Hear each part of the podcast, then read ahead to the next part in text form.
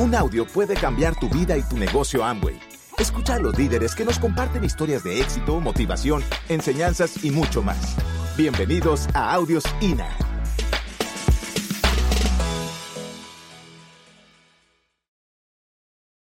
Yo nací en, Madrid, en, España, ¿no?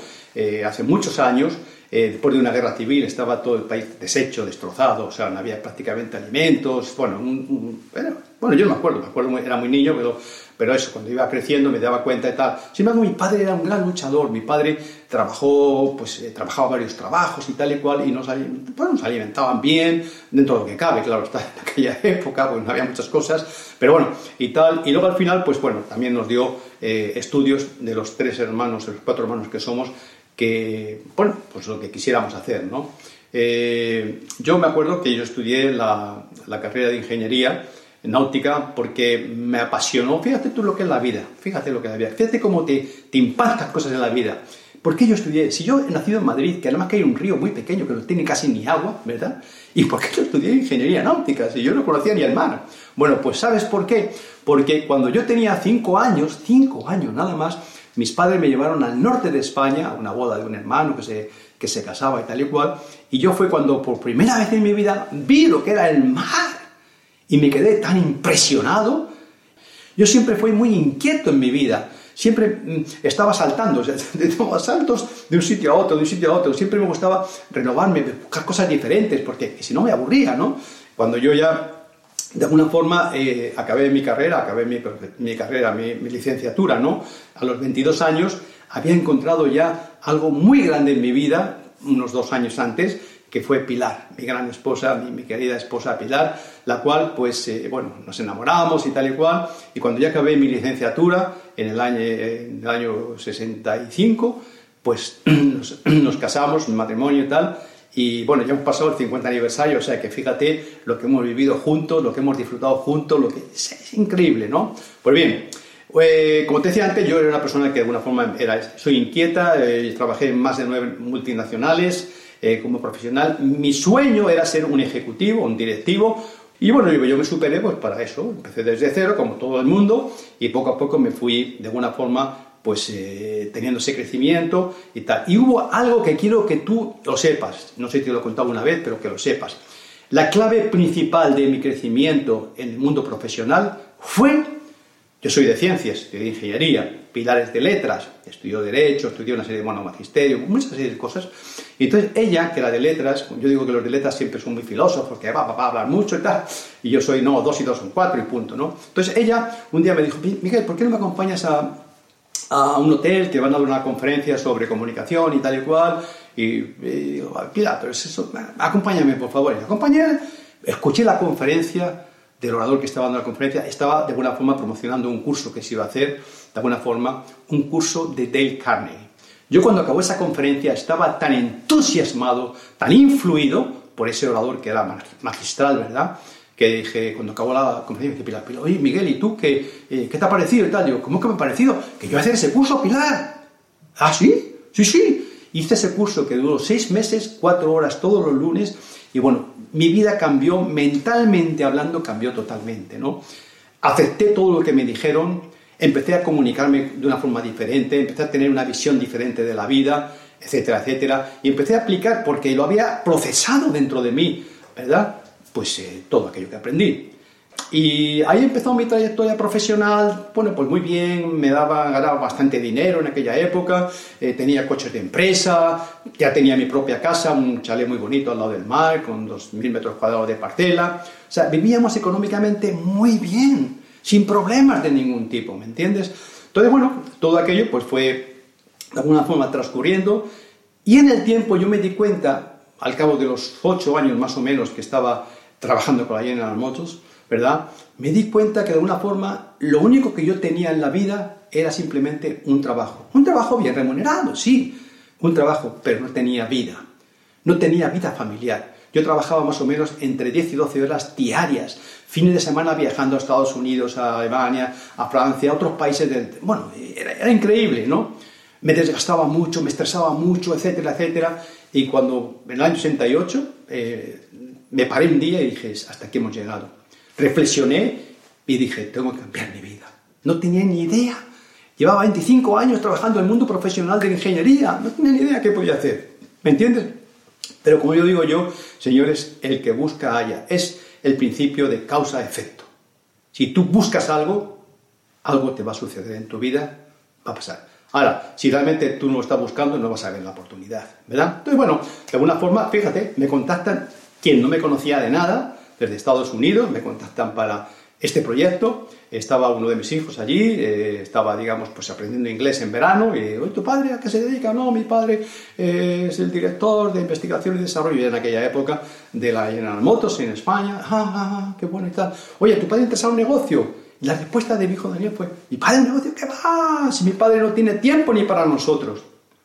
Y bueno, aquella gente de allí, en vez de decir, bueno, pues no esté nada, me escribieron una carta, no había, no había redes sociales, no había, no había teléfono móvil ni siquiera. Me escribieron una carta, la metieron en su mochila, vino a España, me la presentó, la leí, no tenía que ver nada conmigo, no entendía casi nada, pero como estaba buscando una oportunidad, dije, esto tengo que revisarlo. Lo revisé, le pedí más información y entonces fue cuando apareció de una forma, me pusieron en contacto en España con Miguel, mi gran auspiciador, que fue Luis Costa y Cristina. De alguna forma ellos me, bueno, Luis me explicó el negocio, eh, unos días después, eh, me explicó, entendí la técnica del negocio, vi la mucha posibilidad que había, claro, por la técnica, por la lógica, ¿no? De que evidentemente si yo hacía lo que tenía que hacer, podía conseguir mis objetivos, ser libre, yo buscaba libertad, yo no buscaba ganar más dinero, yo no buscaba, yo buscaba calidad de vida, disfrutar más con mi familia, con mis hijos, viajar a donde yo quisiera, pero con la familia o con otras personas. Eso, eso ese era mi sueño. Y yo lo veía en mi mente y en mi corazón. En ese momento que no había todavía ni llegado. ¿Me entiendes? Lo vivía, como decía antes, en la parte técnica, ¿no? Miré la, mirada desde el futuro hacia el presente. ¿Me entiendes? Bueno, todas estas cosas que os cuento de alguna forma, pues bueno, ya eh, firmé el contrato, eh, me, dijo, me dijo Luis, me vendió seis cassettes en una gomita, eh, escúchatelo, escúchatelo y tal, pero escuché los cassettes, eh, y nada, eh, al cabo de, bueno, ¿y ahora qué hago? Porque yo no tengo ni idea. Entonces, curiosamente, mm, bueno, llegó un momento en que eh, Luis me dijo, no, yo voy la semana que viene, voy a, buscarte y tal y cual, a tu, vivíamos a 100 kilómetros, ¿no? Y me dijo, yo te, yo, tú invita a gente, yo le doy el plan y pa, pa, pa. Bueno, así fue, invité a cinco parejas muy buenas, profesionales también, vino, bueno, Luis llegó tarde, tarde, pero bueno, al final llegó, dio el plan de marketing, pa, pa, pa, pa, eh, y al final, pues todo muy bien, todo muy, porque Luis era muy, muy, chistoso, muy gracioso y tal y cual, y bueno, al final nadie se auspició, nadie. Y yo miré a Luis, cuando ya se marcharon todo, y digo, Luis, ¿esto funciona así? Y digo, sí, hermano, esto funciona así. Digo, ¿y ahora qué? Pues búscate otros.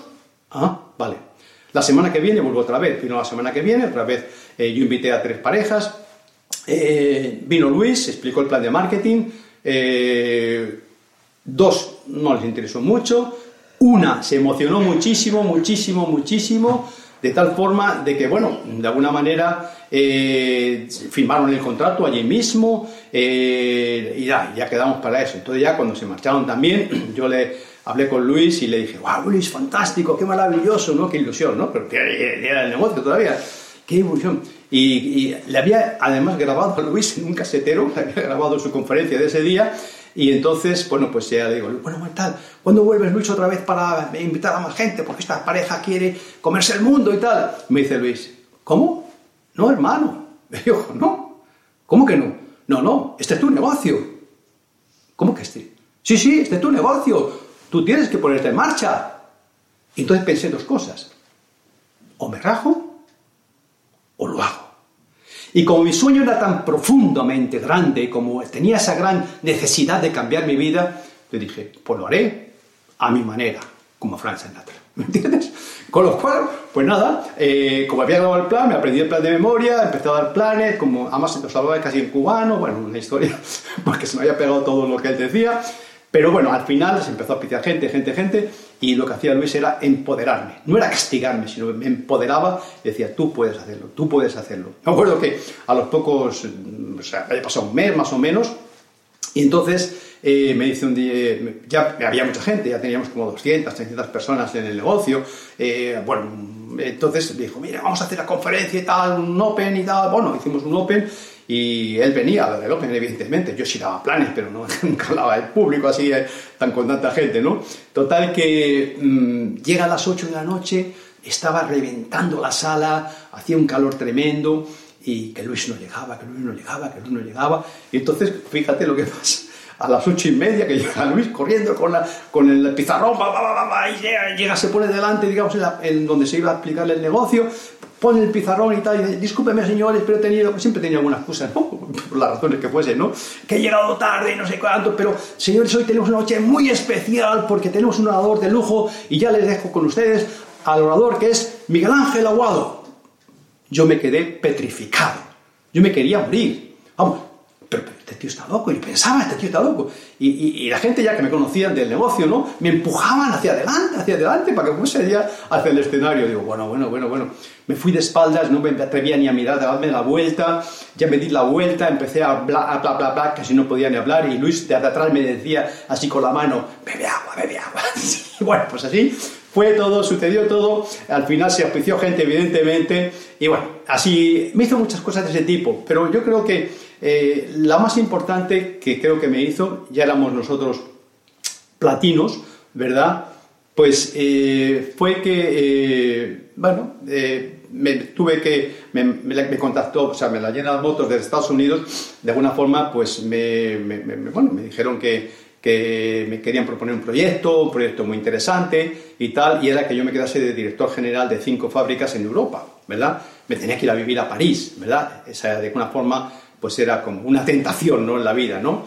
Pero antes de eso ocurrió algo muy interesante también, y es que, siendo yo ya platino, ¿verdad? Eh, Luis me dijo, Miguel, tienes que ir a una convención. En España no había convenciones, había algunas actividades, seminarios y tal, pero no había convenciones. Y digo, ah, sí, ¿dónde se hace? Y dice, no, Estados Unidos, ¿tú estás loco? ¿Cómo ir a Estados Unidos? ¿Es de aquí? Yo, yo seguía trabajando, evidentemente, la las Motos todavía, ¿no? Eh, tiene trabajo híbrido, ¿no? Y entonces, pues bueno, pues eh, nada, eh, eh, me insistió, me insistió, al final dije, bueno, vale Luis, vamos a Estados Unidos. Fuimos a Estados Unidos, se hacía la, se hacía la convención en North Carolina, del grupo Jagger además, ¿verdad? Y entonces me acuerdo que había como 40.000 personas en un estadio impresionante que había allí. Luis y yo estábamos al final de todo, de, allí, de aquel sitio. Y entonces pues eh, al final de todo habló de Esther Jäger, que fue impresionante. Ya yo había escuchado mucho de Esther Jäger, había escuchado cassettes, había leído parte de su libro, la, bueno, lo que es la, digamos, lo que es la agenda ¿no? de, de, Jäger, que hizo en su, momento. ¿no? Y entonces, al final de todo, de alguna forma, eh, Luis y yo nos quedamos solos, casi solos, arriba de todo aquello, y mirando hacia el escenario desde arriba, ¿no? Y me dice Luis, oye hermano, ¿tú crees que tú y yo en dos años podríamos tener en Madrid una convención con 5.000 personas. Y yo le dije, le miré, dije, Luis, si los gringos han hecho esto, ¿por qué no nosotros? ¿Por qué no? ¿Que no somos igual nosotros? ¿Por qué? Y efectivamente nos dimos un abrazo y dijimos a por ello, ¿no?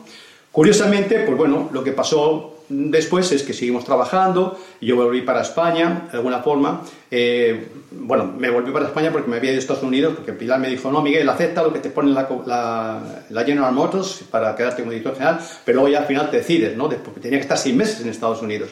Me fui para Estados Unidos con uno de mis hijos, el pequeño, Rafa, y nada, estuve allí seis meses pues, practicando cosas, aprendiendo cosas y tal, para luego quedarme como director general.